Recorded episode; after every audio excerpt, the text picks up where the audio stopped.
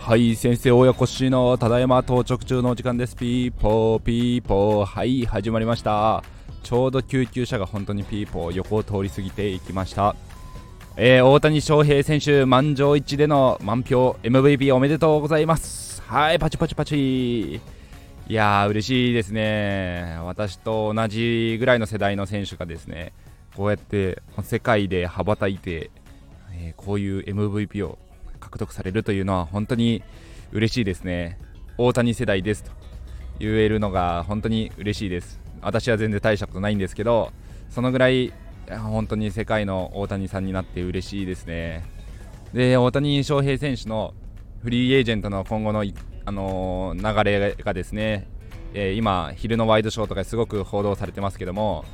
あまり長期契約での超大型契約は大谷選手自身は望んでいないという予想がされてます。それがなぜかというと23年契約とか短期の契約で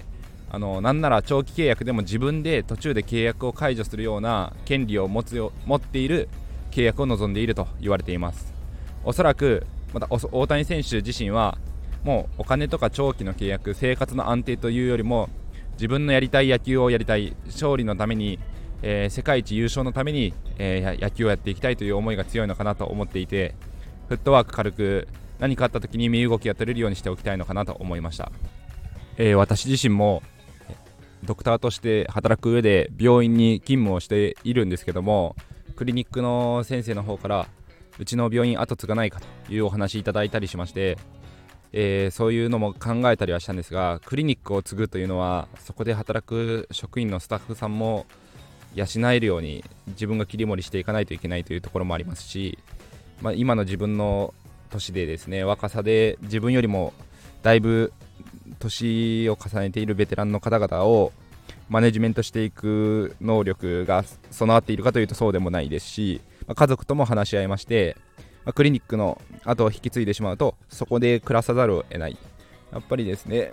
あの自分たちの住む場所も今後自由がなくなりますし事業を広げていきたいとかそっちに舵取りをしていきたいとなった時にもやっぱりクリニックというものがあった場合に、えー、なかなかそれが足かせになってしまう可能性もあったりするので本当にまあやりたいことを自分たちの目指すべきところそこが定まってから、えー、まあ、資金的余裕ができてから自分でクリニックを立ち上げるっていうのがいいんじゃないかなというところもありましてやっぱりフットワーク軽く動ける状況にしておきたいんですよね。あのいつも100%ではだめだ60%、70%で、えー、右手は片腕だけは開けておきなさいという言葉がありますけども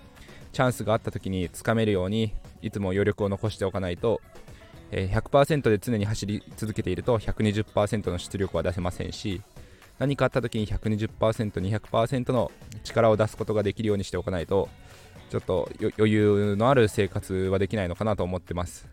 それも含めて考えるとあの大谷選手があの自分で契約破棄できる権利をあのお願いしたいというのも分かりますし短期契約で